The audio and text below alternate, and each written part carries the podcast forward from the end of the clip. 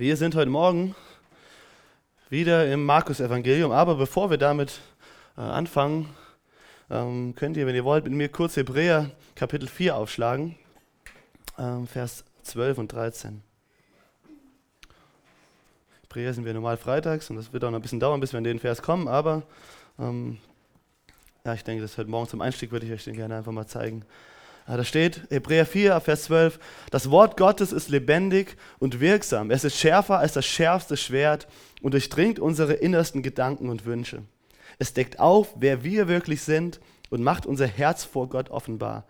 Nichts, ist in der ganzen, nichts in der ganzen Schöpfung ist vor ihm verborgen. Alles ist nackt und bloß vor den Augen Gottes, dem wir für alles Rechenschaft ablegen müssen.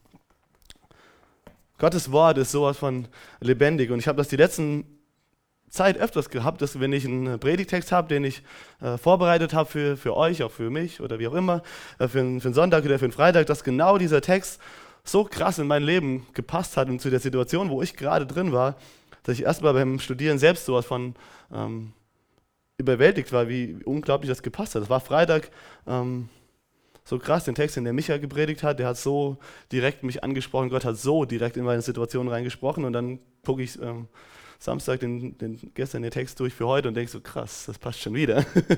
ähm, und ich will euch damit ermutigen, dass ihr wirklich eure Herzen offen macht für das, was Gott ähm, sagen will. Diese Worte, die sind vor tausenden von Jahren aufgeschrieben worden, aber sie treffen so krass in unser Leben hinein. Und ähm, ich wünsche mir, dass das heute Morgen auch passiert, wenn wir euch passiert, wenn wir den Text in Markus äh, lesen, dass auch ihr ähm, euch da drin wiederfinden könnt und dass Gott euer Herz persönlich direkt anspricht. Und das ist das, ähm, was Jesus machen will, was Gott machen will durch sein Wort. Ähm, wie wir gesehen haben, es ist schärfer als das schärfste Schwert und es durchdringt dringt so tief in uns hinein, dass es legt wirklich offenbar, wer wir sind. Und es zeigt uns manchmal Dinge, die wir selbst äh, von uns selbst gar nicht geahnt hätten, aber wo Gottes Wort spricht und wir merken, krass, das ist wirklich das, was in, in mir drin ist und das ist das, was ich wirklich eigentlich will oder was ich nicht machen sollte, aber was ich mache, wo ich niemals gedacht hätte, dass ich so denken würde. Und ich finde das ähm, immer wieder faszinierend, wie ähm, so ein Text einfach so krass in unsere Herzen sprechen kann. Ähm, aber jetzt zu dem, wo wir heute sind. Wir sind in Markus 1. Wir haben heute sechs Verse, die Verse 14 bis 20. Und ich möchte einfach mal anfangen mit den ersten beiden Versen. Oder mit, eigentlich mit dem ersten Vers nur. Johannes 1, Vers 14. Nachdem Johannes durch Herodes Antipas verhaftet worden war, ging Jesus nach Galiläa, um dort die Botschaft Gottes zu predigen. Wir sehen also hier, dass Johannes, von dem wir die letzten äh, Wochen gehört haben, dass er verhaftet wird.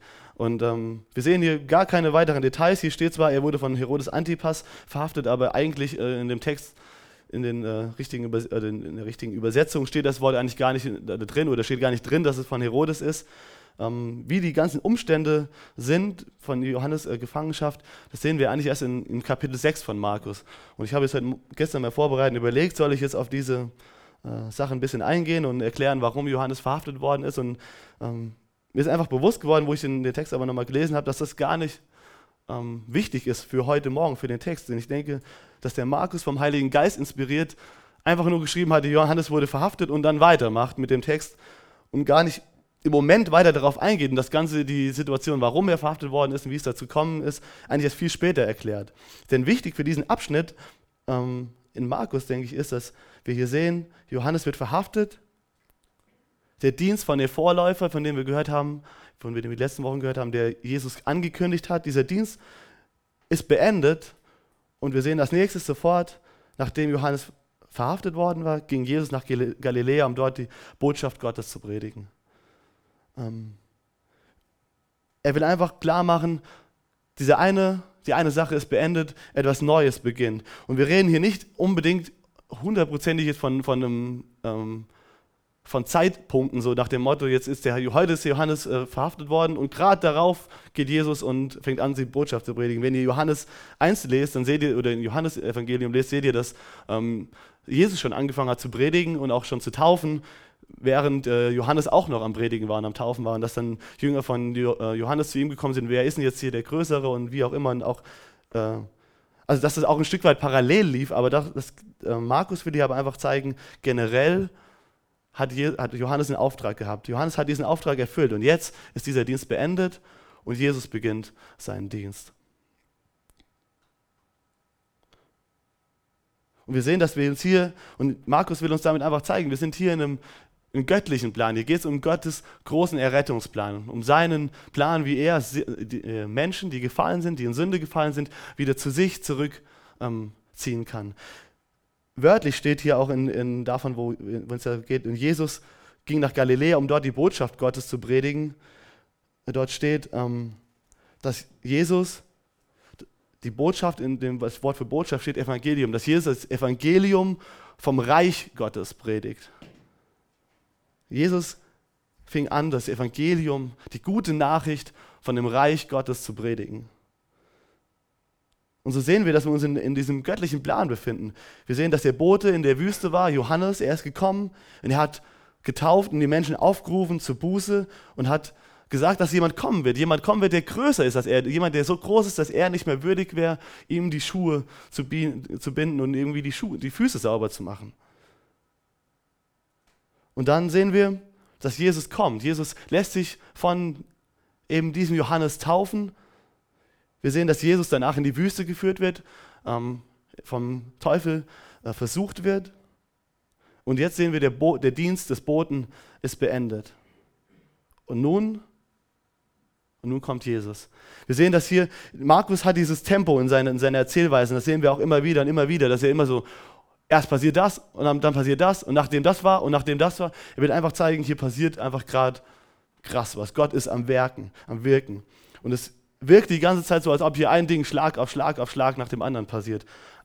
Auch wenn es vielleicht nicht ähm, in Wirklichkeit wirklich Schlag auf Schlag jetzt alles innerhalb von einer Woche sich abgespielt hat. Da sind bestimmt auch Tage dazwischen gewesen.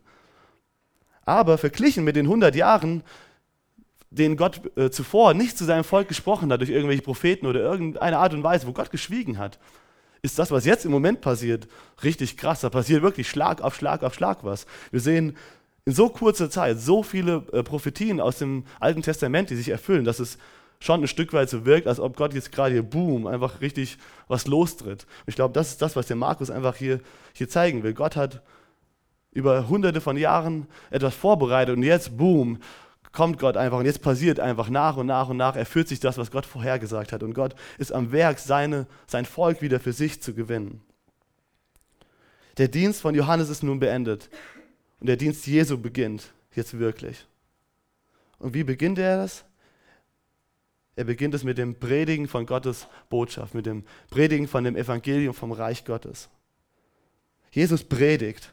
Und äh, David Gusik schreibt darüber in seinem Kommentar, dass Jesus ein Prediger war. Wir sehen zwar hier in dem, ähm, ja, wir sehen hier in dem, im Evangelium von Markus viel von seinen Wundertaten, von den Dingen, die er getan hat, aber wir sehen in erster Linie ist Jesus ein Prediger. Markus erinnert uns hier, dass genau das der Fokus war von dem Dienst von Jesus. Jesus war ein Prediger, der große Wunder vollbracht hat und nicht ein Wunderwerker, der ab und zu mal auch eine, etwas gepredigt hat. Und das zeigt uns auch wieder mal ganz deutlich, wenn Jesus das gemacht hat, dass das Predigen der Botschaft, dass die Botschaft das Zentrum ist von, von dem Evangelium, dass es wichtiger ist als Zeichen und Wunder. Und wenn ihr ähm, in Römer Kapitel 10 aufschlagt, in den Versen 13 bis 17, Römer 10, 13 bis 17, dort schreibt Paulus, denn jeder, der den Namen des Herrn anruft, wird gerettet werden.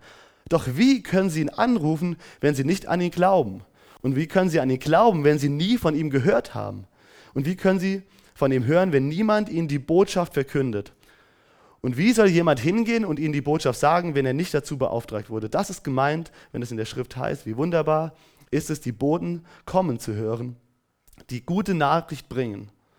Doch nicht jeder nimmt die gute Botschaft an, wie auch der Prophet Jesaja sagt: Herr, wer hat unsere Predigt geglaubt? Und doch kommt der Glaube durch das Hören dieser Botschaft. Die Botschaft aber kommt von Christus. Wir sehen hier, Jesus der ultimative Prediger. Der bringt die ultimative Botschaft. Und wir müssen diese Botschaft hören. Allein von dem Hören dieser Botschaft glauben wir. Und die ganzen Wunder und die Zeichen, die wir hier sehen, nachher auch im Evangelium von Markus, die unterstützen nur und, und verdeutlichen nur das, was Jesus predigt. Die Botschaft ist das Zentrale, nicht die Wunder. Vielleicht denkt ihr manchmal, ach Mann, wenn ich nur damals in der Zeit gelebt hätte, wo Jesus da war, wenn ich die ganzen Wunder gesehen hätte oder wenn ich damals irgendwie im Volk Israel gewesen wäre und gesehen hätte, wie Gott das Rote Meer da teilt und wir da durchlaufen und äh, Feuersäule gesehen hätten und äh, bei Nacht und eine Wolkensäule bei Tag, dann hätte ich bestimmt auch geglaubt. Aber so, das ist ja jetzt so lange Jahre her, das fällt mir so schwer, das ähm, zu glauben. Aber lass es eine Ermutigung für dich sein, dass du, wenn du manchmal zweifelst und dir, du glaubst, es ist leichter gefallen wäre, Jesus nachzufolgen, wenn, wenn du damals gelebt hättest und wenn du die Wunder immer gesehen hättest. Aber dem ist nicht so. Glaube kommt von dem Hören von der Botschaft, die Christus bringt. Und du hast die Botschaft hier in deiner Hand. Wir haben sie. Wir haben sie in verschiedensten Übersetzungen. Wir haben sie mit Kommentaren erklärt und alles Mögliche. Gott hat uns sein Wort, seine Botschaft komplett hier in diesem Buch gegeben. Wir haben die Botschaft. Und das ist alles, was wir brauchen, um zu glauben.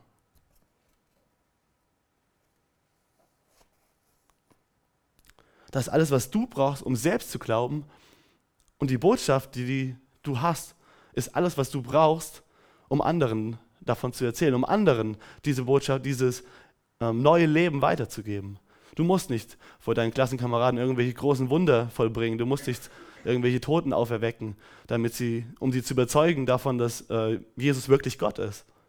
Du hast Gottes Wort und Gottes Wort ist mächtig, wie wir eben in Hebräer auch gelesen haben. Du hast alles, was du brauchst, um selbst zu glauben und du hast alles in der Hand, um diesen Glauben weiterzugeben.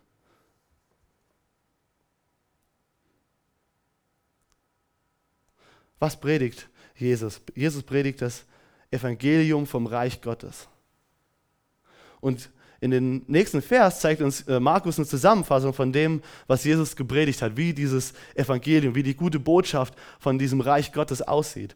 Ähm, und er gibt uns das hier nur in der Kurzform. Ich glaube, ich denke, das, was er damit meint und was, wovon er redet, das könnt ihr nachlesen ab äh, Matthäus Kapitel 5 in aller Ausführlichkeit, wo es um die Bergpredigt, wo, ja, wo, es die, wo Jesus diese Bergpredigt hält. Dort, ähm, Micha sagt das immer so schön, das ist wie so die, die, ähm, das Grundgesetz ähm, von, von dem Reich Gottes, ein bisschen die, die Statuen, die Verfassung, die Verfassung vom Reich Gottes. Ähm, ich glaube, das ist Matthäus 5 bis, glaube ich, 7 oder 8.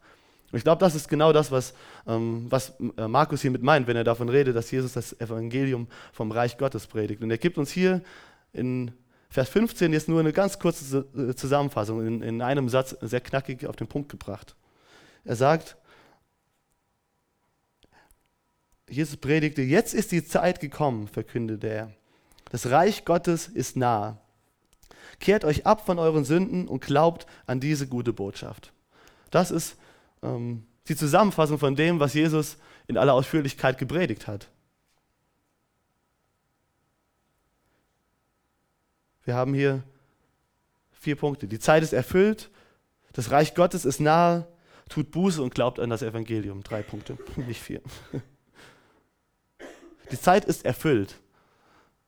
Darum geht es auch bei dem Wort, was hier für Zeit benutzt ist, nicht in erster Linie um Heute ist der 23. März äh, 2014, die Zeit ist erfüllt. Nicht unbedingt um den Tag genau, sondern es ging um den göttlichen Zeitpunkt. Es geht darum, dass Gott seinen Plan, die Menschen für sich zu gewinnen, wieder zu sich zurückzuholen, dass diese Zeit, um den nächsten Schritt dahin zu gehen, um das zu machen, ist erfüllt. Wir haben eben gesehen, die ganzen Sachen, die passiert sind mit Johannes und jetzt Jesus und wir sehen, jetzt ist die Zeit erfüllt. Jesus sagt, die Zeit ist erfüllt. Johannes hat aufgerufen, sich bereit zu machen, dass einer kommen wird. Und jetzt ist dieser jene, der kommen soll, ist gekommen. Er ist jetzt da. Und was ist nah? Das Reich Gottes ist nah. Das Reich Gottes ist nicht mehr weit entfernt. Es ist nicht mehr irgendeine vage Hoffnung, die irgendwo in der Zukunft liegt, wo Leute denken, boah, es wäre so cool, wenn Gottes Reich ähm, auf diese Erde kommen würde. Jesus sagt, das Reich Gottes ist nah. Das Reich Gottes ist so nah wie deine Hand, geht's da, steht da wörtlich. Es ist so nah wie die Hand vor deinen Augen. Es ist quasi zum Greifen nah. Aber es ist nicht so, es kommt nicht so, wie die Menschen damals erwartet hätten. Die Juden damals haben Ausschau gehalten nach einem Messias, der kommt und sie von der Unterdrückung äh, von den Römern befreit, der ein politisches äh, Königreich bringt, der kommt mit Macht und der alle Feinde zerschlägt mit dem Schwert und der sich auf den Thron setzt und sagt, ich regiere jetzt hier über diese Erde. Aber das ist nicht das, was äh, Jesus bringt. Das ist nicht das Königreich, was diese Menschen jetzt vor Augen haben, was sie zum Greifen nahe haben, in der Person Jesus letztendlich sogar. Jesus verkündete und brachte ein Königreich der Liebe, nicht der Unterwerfung. Eins der Gnade und nicht des Gesetzes, der Demut und nicht eines voller Stolz. Ein Königreich für alle Menschen und nicht nur für die Juden. Und eins, das von jedem Menschen freiwillig angenommen wird und das nicht jemandem aufgezwungen wird. Und Jesus predigt viel über das Reich Gottes und wie es aussieht. Und der Grund dafür ist, weil es einfach so anders ist wie das, was die Menschen damals ähm, gedacht hatten, wie es aussehen würde. Jesus musste viel von diesem Königreich predigen, weil sie eine ganz andere Vorstellung hatten, wie das Königreich aussieht. Aber es ist das ultimative Königreich letztendlich, eins, das so viel mächtiger ist als jede, jedes Königreich auf dieser Erde. Und wenn wir jetzt 2000 Jahre später, nachdem diese Worte gesagt wurden, mal zurückgucken, ist das schon krass, wenn man sich überlegt, dass dieses Königreich in unseren Herzen immer noch lebt und immer noch präsent ist, während wir überlegen, welche von diesen Ländern, die es zur damaligen Zeit gab und Königreiche zu dieser Zeit, gibt es denn heute noch in dieser Art und Weise, wie sie damals gab. Das Römische Reich wurde auch irgendwann zerschlagen und viele andere Sachen, die danach kommen, sind irgendwann sind gekommen und wieder gegangen. Aber Gottes Reich lebt in unseren Herzen immer noch genauso weiter wie damals vor 2000 Jahren wo, zu der Zeit Jesu, nachdem Jesus sein Werk vollbracht hat und das Königreich gebracht hatte.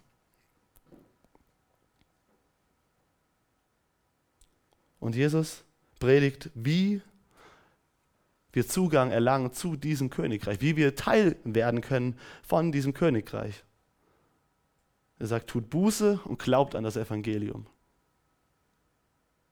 Das ist quasi die Eintrittskarte zum Reich Gottes, wenn man so will. Das ist Grundvoraussetzung. Grundvoraussetzung für jeden Einzelnen von euch, um Gottes Reich zu erleben und Teil davon zu sein tut Buße und glaubt an das Evangelium. Wir sehen diesen wunderbaren göttlichen Plan, der sich hier, der hier zur Erfüllung kommt in Jesus, wo wir die nächsten Wochen und Monate noch weiterhin sehen können, wie das äh, weitergeht bis zur Erfüllung, als Jesus am Kreuz hängt, für unsere Sünden stirbt, dann ins Grab gelegt wird für drei Tage und nach drei Tagen wieder aufsteht. Dort wird dieses Königreich wirklich auf diese Erde gebracht. Dort wird es erfüllt. Und wir sehen, dass die Bühne komplett gebaut wurde von Gott. Dieser ganze göttliche Plan, der zieht sich durch die Menschheitsgeschichte. Und Gott baut diese Bühne. Und er bereitet alles vor, was irgendwie nötig ist, für uns Teil von seinem Reich zu werden. Er selbst hat es vorbereitet und gibt es uns zur freien Verfügung. Aber es liegt, ist eigentlich nur noch an uns, ob wir Teil von Gottes Reich werden wollen oder nicht.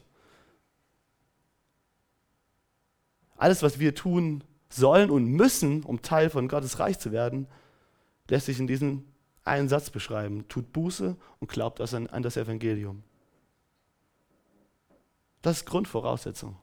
Das ist die Grundvoraussetzung. Und das ist alles, was wir auch tun können. Wir können nicht versuchen, uns irgendwie hineinzuarbeiten. Wir können nicht mit irgendwelchen anderen Methoden versuchen, mit Gewalt oder mit was auch immer, haben wir keine Chance, in Gottes Königreich zu kommen und Teil davon zu sein. Die einzigste Tür in Gottes Königreich ist, tut Buße und glaubt an das Evangelium. Was heißt das? Tut Buße und glaubt an das Evangelium.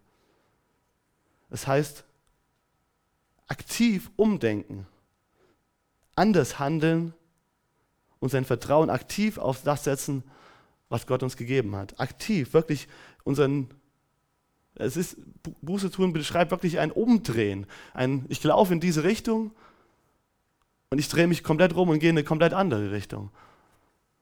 Weil das ist das, was wir tun müssen. Weil Gottes, wie wir eben gesehen haben, Gottes Königreich ist komplett anders, wie die Menschen es sich vorgestellt haben. Gott, wie er regiert und wie er sich ähm, das Leben auf dieser Erde vorstellt und wie er sich, sich das Leben für uns Menschen vorstellt, ist in vielerlei Hinsicht komplett anders, wie heute diese Welt regiert wird. Und der Micha hat am Freitag schon gesagt, warum das so ist. Weil wir Menschen damals im Garten Eden die Herrschaft über diese Erde, die uns, Gott uns anvertraut hat, dem Satan gegeben hat.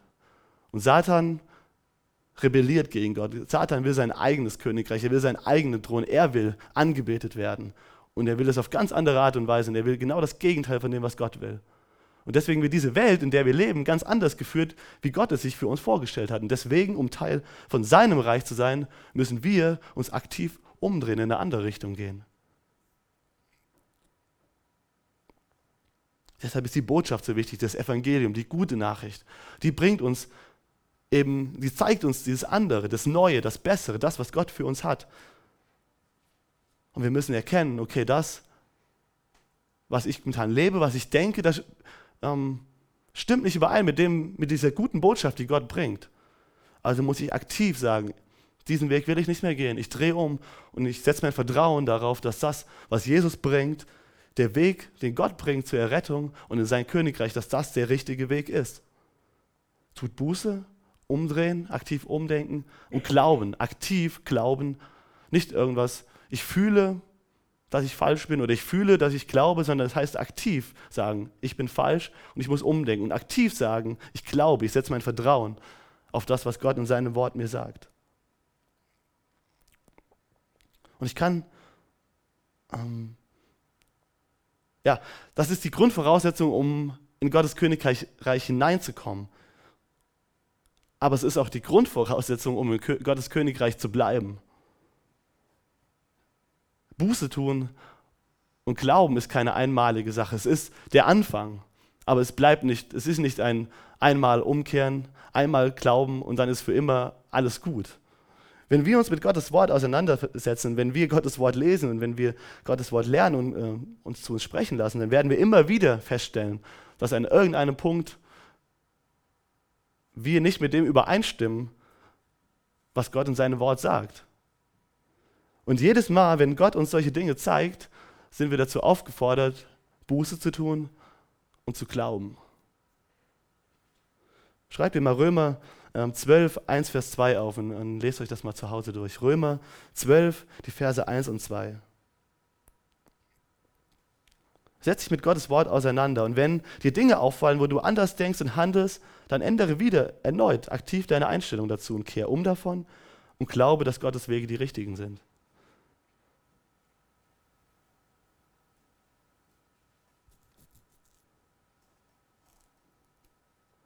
Und das wird sich, glaube ich, in unserem Leben als Christen, wird das immer wieder vorkommen. Das ist das, wo Gott von, wo Jesus von spricht, wenn es darum geht, dass er uns heiligt, dass er uns macht wie Gott. Wenn wir es zum ersten Mal glauben, wenn wir zum ersten Mal unser Vertrauen auf Gott setzen, dann sieht Gott uns durch Jesu Gerechtigkeit, dann sind wir in Gottes Königreich, dann sind wir neu, dann sind wir neue Menschen gemacht. Und Gott rechtfertigt uns, ist dieses Wort, was er in der Bibel versteht. Und rechtfertigt heißt, er sagt, ich sehe dich an und du bist rein, du hast keine Schuld, du hast jede Berechtigung, um in meinem Königreich zu sein.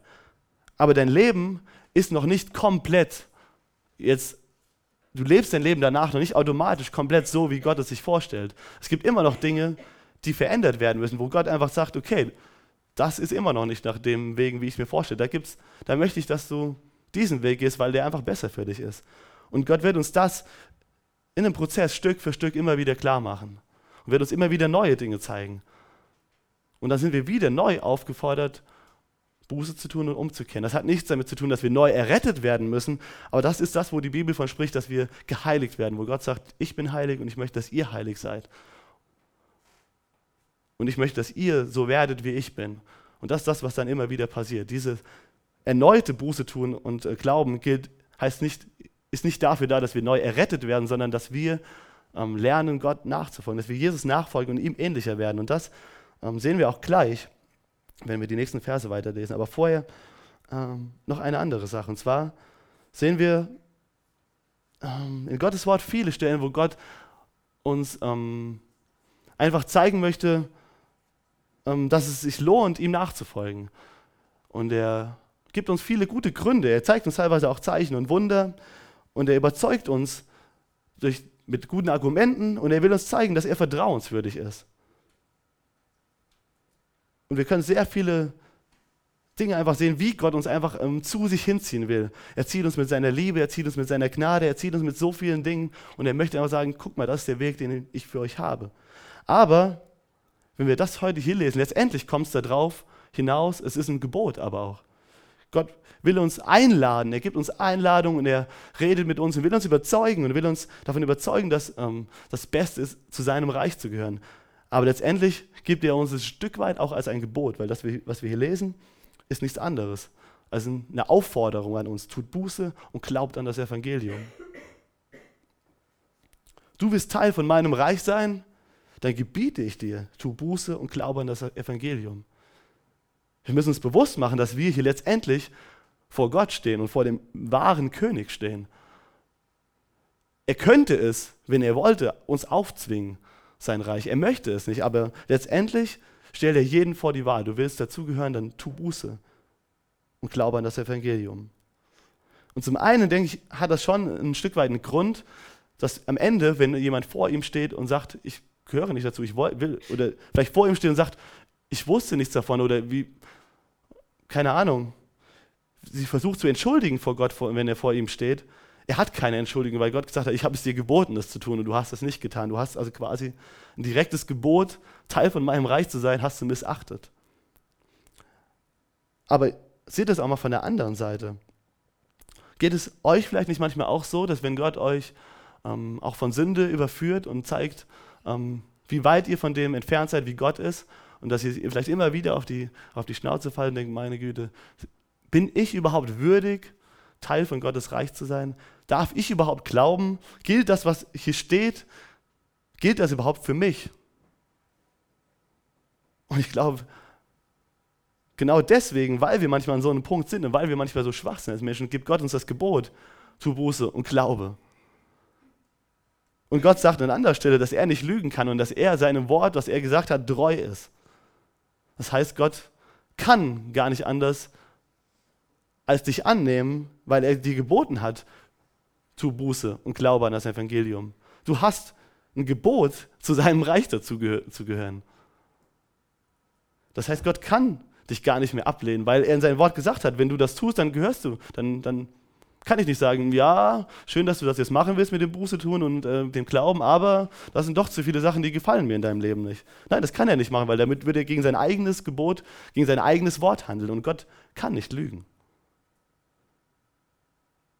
Und ich möchte euch, ähm, seht, oder seht ihr, wie, wie so ein Gebot von Gott uns letztendlich so viel Freiheit damit schenkt.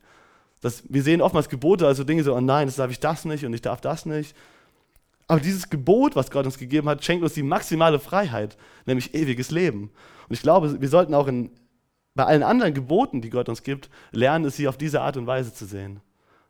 Als einen Weg zur wirklichen Freiheit und nicht zu einer Einschränkung, die uns irgendwas vorenthält.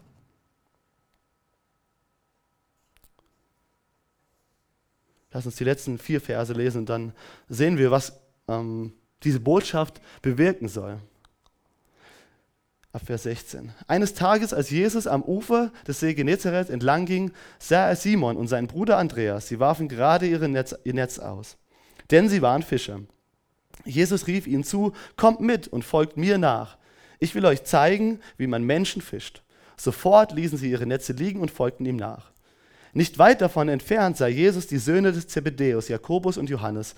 Sie saßen in einem Boot und flickten ihre Netze. Auch sie forderte er auf, mit ihm zu kommen. Und ohne zu zögern ließen sie ihren Vater Zebedäus bei den Tagelöhnern im Boot zurück und gingen mit ihm. Was passiert hier? Wir sehen, dass, dass Jesus Menschen ruft, ruft ihm nachzufolgen. Ähm, Markus macht das wieder in seinem, seiner mittlerweile schon gewohnten Art hier in diesem ersten Kapitel. Er gibt uns nicht viele Informationen zu den ganzen Hintergründen. Er gibt uns schon ein paar Informationen, aber er sagt uns nicht, dass, ob sie Jesus jemals schon mal begegnet sind oder nicht. Ich gehe da sehr stark davon aus. Und ich glaube, wenn man das äh, Johannesevangelium liest, dann sieht man auch, dass ähm, auch einige von ihnen schon Jünger von Johannes waren und wahrscheinlich auch schon Gottes, die Botschaft, die Jesus predigt, schon vorher gehört haben. Ähm, es wird uns aber letztendlich hier nicht gesagt, ob sie Jesus schon mal begegnet sind, ob sie von Jesus gehört haben, aber man muss eigentlich davon ausgehen, äh, dass sie schon vorher gehört haben, was Jesus gepredigt hat, dass sie sich schon vorher mit diesen Dingen beschäftigt haben. Aber das ist nur eine Sache. Wir sehen hier, sie haben von dieser Botschaft gehört, sind aber wieder nach Hause gegangen, haben sich vielleicht taufen lassen von Johannes, vielleicht auch von Jesus und sind wieder weitergegangen und haben, ähm, sind ihrem Job weiter nachgegangen. sind, haben ihr Leben weiter gelebt. Keine Ahnung, ob sie weiter darüber nachgedacht haben oder nicht. Wird uns hier nicht gesagt. Aber Jesus, eines Tages geht zu diesen Männern direkt hin, kommt vor ihnen und spricht nicht zu einer großen Menschenmasse, sondern geht direkt auf diese Menschen zu und gibt ihnen diese Einladung. Und gibt uns die, ihnen die Einladung und sagt ihnen das, worum es im Christentum für uns als Christen letztendlich immer nur geht, zentral. Es geht darum, Jesus nachzufolgen. Er gibt ihnen, diesen Männern, die Einladung, kommt und folgt mir nach. Seid Teil von meinem Königreich und seid Teil von dem, was ich mache. Und ihr dürft nicht nur Anteil haben, ihr dürft nicht nur dazugehören, sondern ihr dürft auch selbst diese Dinge tun, die ich tue, nämlich das Evangelium weitergeben. Und diese Einladung geht nicht hier in diesem Text. Ich denke, der Markus sagt auch ganz bewusst, nimmt er diese Fischer raus. Die geht nicht irgendwo an die ähm, Bürgermeister oder die, keine Ahnung was von dieser Stadt. Jesus geht nicht in erster Linie zu denen mit irgendwelchen hohen Rang und irgendwelchen Ansehen, sondern er geht von denen zu den Menschen, von denen er weiß, dass sie ihm nachfolgen wollen. Und da geht es nicht in erster Linie um äußeren Status hier in dieser Welt. Jesus geht zu jedem Einzelnen hin, will er uns damit sagen, denke ich, Markus. Das nicht, dass du nicht erst irgendeinen gewissen Rang haben musst, um Teil von seinem Königreich zu sein. Du musst nicht erst irgendwie aufgestiegen sein und Ansehen haben, um Teil von seinem Königreich zu gehen. Jede. Er geht zu den einfachen Arbeitern, zu Menschen wie dir und mir. Und lädt sie ein, das zu machen, was er macht. Menschen in sein Königreich rufen. Und was machen diese Männer? Die Männer lassen alles, was nötig ist, um Jesus nachzufolgen, zurück. Und vertrauen ganz auf Jesus. Ihr müsst bedenken, das war denen ihr Lebensunterhalt. Auch ähm, ihre Garantie, dass sie morgen was zu essen haben. Und Jesus sagt, kommt und folgt mir nach. Vertraut mir, dass ich für euch sorgen werde. Dass ihr, wenn ihr mit mir kommt und euren Job zurücklasst und euren Lebensunterhalt zurücklasst, dass ich trotzdem in der Lage bin, auch für euch zu sorgen. Dass ihr nicht morgen kein Essen mehr habt, weil ihr keine Fisch mehr gefangen habt für euch.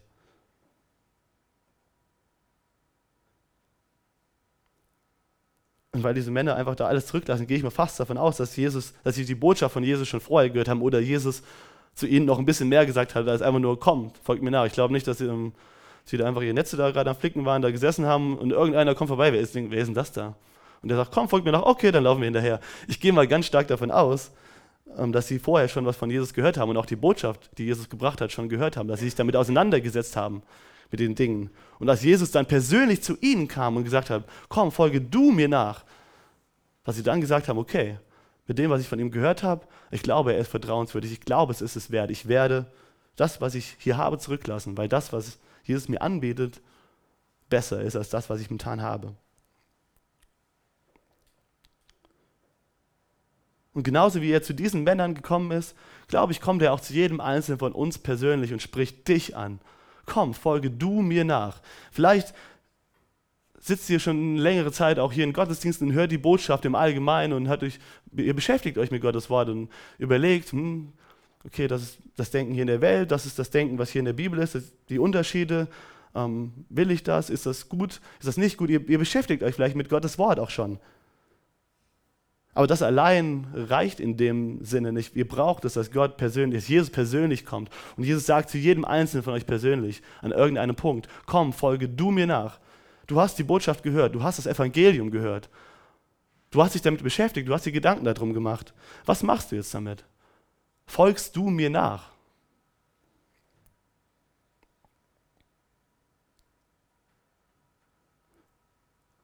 Du, der du vielleicht hier sitzt und diese Einladung noch nie angenommen hat. Hast du erkannt, dass du Sünder bist und dass du Errettung brauchst? Und du Buße tun musst und das, und das Evangelium glauben musst, um gerettet zu werden? Oder bist du vielleicht auch jemand, der schon längst ein Nachfolger von Jesus ist, der diese Entscheidung schon getroffen hat, der diesen Ruf von Jesus schon gehört hat und der gesagt hat, ja, ich gehe mit Jesus, ich setze mein Vertrauen auf ihn. Hörst du auch weiterhin auf Gottes Stimme und vertraust du weiterhin Jesus und tust alles, was nötig ist, um ihm weiterhin nachzufolgen. Und egal, ob du der eine oder der andere bist, oder bleibst du was machst du damit? hörst du auf diesen Ruf von Jesus oder ähm, schlägst du seine Einladung aus? Weil es vielleicht Dinge gibt, die du einfach nicht loslassen willst, wo du ganz genau weißt, Jesus ruft dich zur Nachfolge. Aber um nachzufolgen, musst du was zurücklassen. Was ist es, was du zurücklassen musst? Und was willst du vielleicht gerade im Moment nicht zurücklassen? Und wir sehen hier wieder diese großartige Eigenschaften, von denen wir eben gesehen haben, vom Reich Gottes, wie anders sie sind im Vergleich zu der Welt. Jesus könnte es dir einfach zwingen. Er könnte dich ja wegreißen, könnte es dir einfach wegnehmen und sagen, so, du kommst jetzt mit, ob du willst oder nicht. Aber Jesus wird sich dir nicht aufdrängen. Er wird dir, sagt dir nur immer wieder, die Bühne ist letztendlich gebaut. Alles, was nötig ist, habe ich vorbereitet. Du musst die Entscheidung treffen. Und wir sehen hier dieses die beste, das beste Beispiel sehen wir hier in der Art und Weise, wie Markus es einfach beschreibt. Nämlich die Reaktion der Fischer mit sofort und ohne zu zögern. Das ist die Reaktion von den Fischern. Sofort und ohne zu zögern folgen sie Jesus nach. Und äh, das ist die beste Reaktion, die man auf, auf Jesu Rufen haben kann. Ihm zu vertrauen, sofort und ohne zu zögern. Ähm, aber jetzt wird euch die Einladung wiedergeben, wenn ihr sie ausschlagt. Aber ich kann euch versprechen, ich kann euch versprechen, dass ihr dann vielleicht unter Umständen ein paar schwierige Wege gehen müsst. Ähm, ich kann da aus eigener Erfahrung sehr, sehr viel zu sagen, auch gerade im Moment. Es ist so viel besser, auf Jesu rufen zu hören und ihm nachzufolgen, als die Dinge, die man so gerne festhalten möchte, an den Dingen festzuhalten. Letztendlich, wenn ihr daran festhaltet, wird euch das so viel Sorgen bereiten, es wird euch wirklich Kummer und Schmerz bereiten und ihr werdet vielleicht echt nicht schöne Dinge erleben, auch in diesem Prozess dahin. Und ihr werdet nachher, wenn ihr vielleicht dann hoffentlich an dem Punkt angekommen seid und sagt, okay, ich lasse es los, ich folge dir nach, ich vertraue dir, Jesus, dass du das Beste für mich im Sinn hast, dann werdet ihr merken, so meine Güte, hätte ich das vielleicht schon mal vorher gemacht. Und so möchte ich dich ähm, nochmal neu, ganz neu jetzt herausfordern und fragen, was ist es, was du festhältst? Was hält dich zurück, um hineinzugehen, um Teil zu sein von Gottes Königreich? Zum allerersten Mal habt ihr vielleicht den Ruf schon immer wieder, immer wieder und wieder mal gehört, aber ihr wisst genau, diese eine, auch gerade die Sünde, die, die in der ihr gerade drinsteckt, den Weg, den ihr gerade geht, ihr, müsstet euch, ihr solltet euch davon umdrehen. Ihr müsst einen anderen Weg einschlagen, um dazu zu gehören. Und habt vielleicht aus dem Grund immer wieder die Einladung von Jesus äh, ausgeschlagen. Willst du nicht vertrauen, dass Jesus das Beste für dich im Sinn, im Sinn hat? Das Ganze, was wir jetzt in den nächsten Wochen und Monaten lesen, auch über das, was Jesus getan hat, und wenn wir Gottes Wort lesen, das spricht einfach davon zu dir aus, von Gott, ich liebe dich und ich habe ich zeige dir alles was, alles, was ich dir hier drin zeige, in dem Wort, gebe ich dir, um dir zu zeigen, dass ich vertrauenswürdig bin. Dass ich dir wirkliche Sicherheit geben kann, dass ich deinen Durst, den du in deiner Seele irgendwo drin spürst, in den du versuchst irgendwie zu stillen, ich kann ihn stillen, aber du musst loslassen. Oder bist du an einem Punkt, wo du Jesus nachfolgst und du weißt genau, Jesus möchte, dass du einen gewissen Weg einschlägst in seinem Königreich, dass er dich für gewisse Dinge gebrauchen kann, aber du hältst an vielleicht schlechten Angewohnheiten, vielleicht an schlechten Freundschaften, an einer Beziehung irgendwie fest und willst es nicht aufgeben, weil du denkst, hm, was ist, wenn ich das jetzt Gott gebe, vielleicht will er mir damit was, was Gutes vorenthalten. Vertraut auf Jesus. Ich kann euch da, gerade was das angeht, ähm, habe ich in den letzten Wochen so viel ähm, einfach gemerkt, dass es einfach viel, viel wertvoller ist, ähm, loszulassen. Weil das, was Gott mit euch vorhat, ist tausendmal besser. Und ähm, Gott ist nicht derjenige, der euch was Gutes nehmen will. Er will euch nichts Gutes vorenthalten. Ganz im Gegenteil, das, was er euch geben will, ist so viel mehr und so viel erfüllender als das, woran ihr momentan festhaltet. Und wenn ihr gewisse Dinge loslasst, manchmal gibt Gott sie euch dann nach einer gewissen Zeit wieder. Und er gibt sie euch viel, viel besser wieder, als ihr sie momentan habt und als ihr sie jemals momentan halten könntet. Aber ihm nachzufolgen kostet auf jeden Fall was. Es kostet was. Es kostet was. Und macht euch bewusst und überlegt euch, ob ihr das einfach wirklich bezahlen wollt, den, an den Preis dafür. Es kostet was, aber ich glaube, es lohnt sich unendlich. Und wir wollen jetzt gleich ein, ähm, noch ein Lied singen, wo es eigentlich genau darum geht. Ihr kennt vielleicht die Geschichte, wo, ähm, wo die Jünger auf dem Boot waren und dieser riesen Sturm am Toben war und dann Jesus auf diesem Wasser gelaufen ist und Jesus ihnen auf dem Wasser entgegengekommen ist und dann Petrus gerufen hat, Jesus, bist du es? Und Jesus hat gesagt, ich bin es. Und Petrus hat dann gefragt, Jesus, wenn du es bist, dann will ich zu dir hinlaufen, dann will ich zu dir gehen auf dem Wasser. Und, Petrus, und Jesus hat gesagt, dann komm und steige aus dem Boot hinaus. Vielleicht seid ihr gerade an dem Punkt, dass ihr in dem Boot drin sitzt und die Stürme um euch rum, die sind vielleicht am Toben und ihr wisst vielleicht nicht, was morgen irgendwie bringt und ihr wisst auch nicht, was, was kommen wird, wenn ihr Jesus nachfolgen werdet. Diese Menschen hier, die zu seinen Jüngern wurden, die wussten, glaube ich, nicht, was ihnen was sie erwartet am morgigen Tag. Jesus hat gesagt, kommt und folgt mir nach, lasst das zurück, wo ihr gerade drin seid. Sie wussten nicht, was, morgen, was der morgige Tag bringen wird. Aber sie haben glaube ich, die beste Entscheidung ihres Lebens getroffen, obwohl sie sie letztendlich mit ihrem irdischen Leben irgendwann bezahlt haben. Weil ich glaube, fast alle Jünger sind irgendwann für ihren Glauben auch gestorben. Sie haben einen Preis bezahlt, aber sie sind im Reich Gottes, sind in der Ewigkeit mit ihm und sie haben etwas erlangt, etwas bekommen, was so viel mehr wert ist als alle Fische, die sie jemals hätten fangen können in ihrem Leben.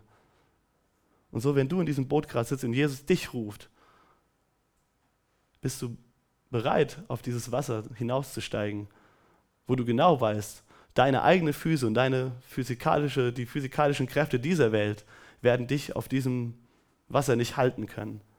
Aber ich vertraue Jesus, dass diesen Weg, den ich jetzt einschlage, dass Jesus mich auf diesem Weg halten wird.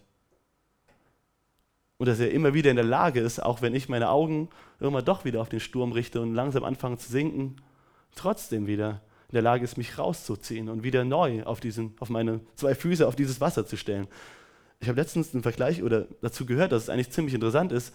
Ihr müsst mir überlegen, Petrus hat irgendwann angefangen, auf diese Wellen zu gucken, wieder auf diese Umstände sich zu fokussieren und ist, hat angefangen, ist angefangen ähm, ja, zu sinken und, zu ertrinken. Aber er hatte ihr müsst man stellt sich eigentlich vor, wenn er wegguckt und ein Wub dann einfach runterfällt, aber er ist nicht schnell einfach eingesunken und war weg sondern er ist langsam gesunken und hatte noch Zeit, wieder neu auszurufen, wieder neu sich auszurichten auf Jesus und zu sagen, Herr, rette mich. Jesus hat auch dann, wenn wir mal wieder nach links und rechts schauen, immer noch die Kontrolle und wird uns wieder die Möglichkeit geben zu rufen, Herr, rette mich, ich tue Buße und glaube wieder neu. Und ähm, ihr könnt nach vorne kommen und könnt äh, das Lied spielen und während dieser Zeit überlegt euch echt mal und lasst echt von Jesus ähm, zu euch reden. Ähm, wo er euch gerade ruft, wo er euch gerade herausruft, wo er euch vielleicht gerade ruft, aus diesem Boot auszusteigen. Und wenn ähm, die beiden das Lied gespielt haben, dann werde ich nochmal nach vorne kommen und möchte ähm, für genau diejenigen, die einfach diesen Ruf gerade spüren, ähm, gerne beten. Und warum Jesus uns manchmal rausruft, ähm, ist, glaube ich, genau der, wo wir gerade eben gesungen haben, diesen letzten Satz, dass dein Glaube gestärkt wird in der Gegenwart deines Retters. Das ist das, worum es Jesus geht, dass nicht, dass wir irgendwelche Wege gehen, die uns unangenehm sind oder ins Ungewisse rennen, sondern dass wir einen Glauben haben, der gestärkt ist und dass wir lernen, täglich in der Gegenwart unseres Retters zu leben. Das ist das, wofür er uns geschaffen hat, in seiner Gegenwart zu leben, mit Jesus zu leben, ihm nachzufolgen, ihm nahe zu sein und wirklich zu erleben, was wahres Leben und was, wahre, ja, was wahres Leben ist. Und so, wenn du einfach während des Morgens heute einfach gespürt hast, dass Jesus ähm, dich ruft, dich ruft zum ersten Mal oder dich ruft wieder erneut, ihm nachzufolgen in bestimmten Dingen und loszulassen gewisse Dinge, dann möchte ich ähm, dich einfach bitten, dass du vielleicht gerade jetzt in diesem Moment aufstehst und dann kann ich für dich beten. Also ich stehe auf jeden Fall mit euch hier, weil ähm, ich habe es nötig. Gott hat mich definitiv dieses Wochenende wieder gerufen. Also ja, einer von euch hier ist, ihr einfach Gottes Ruf, Jesu Ruf heute Morgen gehört hat, dann ähm, steht doch auf und dann als Zeichen, dass ich sage, zu sagen, ja, Jesus, ich folge dir nach.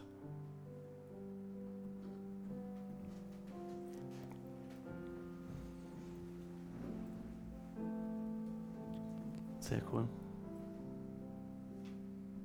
Könnt ihr einfach das Gebet, was ich jetzt bete, einfach in eurem Herzen mitbeten. Jesus, ich danke dir für deinen Ruf. Ich danke dir, dass du mein Retter bist. Ich danke dir, dass du mein Erlöser bist. Und du siehst mein Leben, du kennst mich. Und ich danke dir, dass du persönlich zu mir gekommen bist und dass du deine Botschaft mir gebracht hast. Und dass du zu meinem Herzen gesprochen hast und dass du mich rausrufst, dass du mich persönlich einlädst, dir nachzufolgen. Und du siehst, wo ich gerade drin stecke und du siehst, wovon du mich äh, herausrufst. Und ich möchte dir sagen, dass ich mich von den Wegen, auf denen ich mich gerade befinde, ähm, abkehren möchte. Ich möchte einen anderen Weg einschlagen. Ich möchte auf dein Evangelium, auf deine Botschaft und auf dich, Jesus, heute Morgen zum ersten Mal oder ganz neu dir vertrauen und immer wieder. Und ich möchte dir sagen, dass ich dir nachfolgen will, wo immer du mich hinrufst. Und ich weiß, dass ähm, ich das nicht aus meiner eigenen Kraft kann. Und ich danke dir aber so sehr, dass ich das nicht aus meiner eigenen Kraft tun muss, weil du wirst mir die Kraft geben und mich leiten und führen auf deinen Wegen. Deine starke, souveräne Hand wird mich führen. Und dafür danke ich dir. Und ich danke dir, dass du in deinem Wort mir versprichst, dass mir nichts mangeln wird, wenn ich dir nachfolgen will, dass du für mich sorgen wirst. Und so möchte ich mich von meiner Sünde, von meinen falschen Wegen heute Morgen ganz bewusst abkehren. Und ich möchte mich dir zuwenden und mein Vertrauen auf dich setzen. Amen.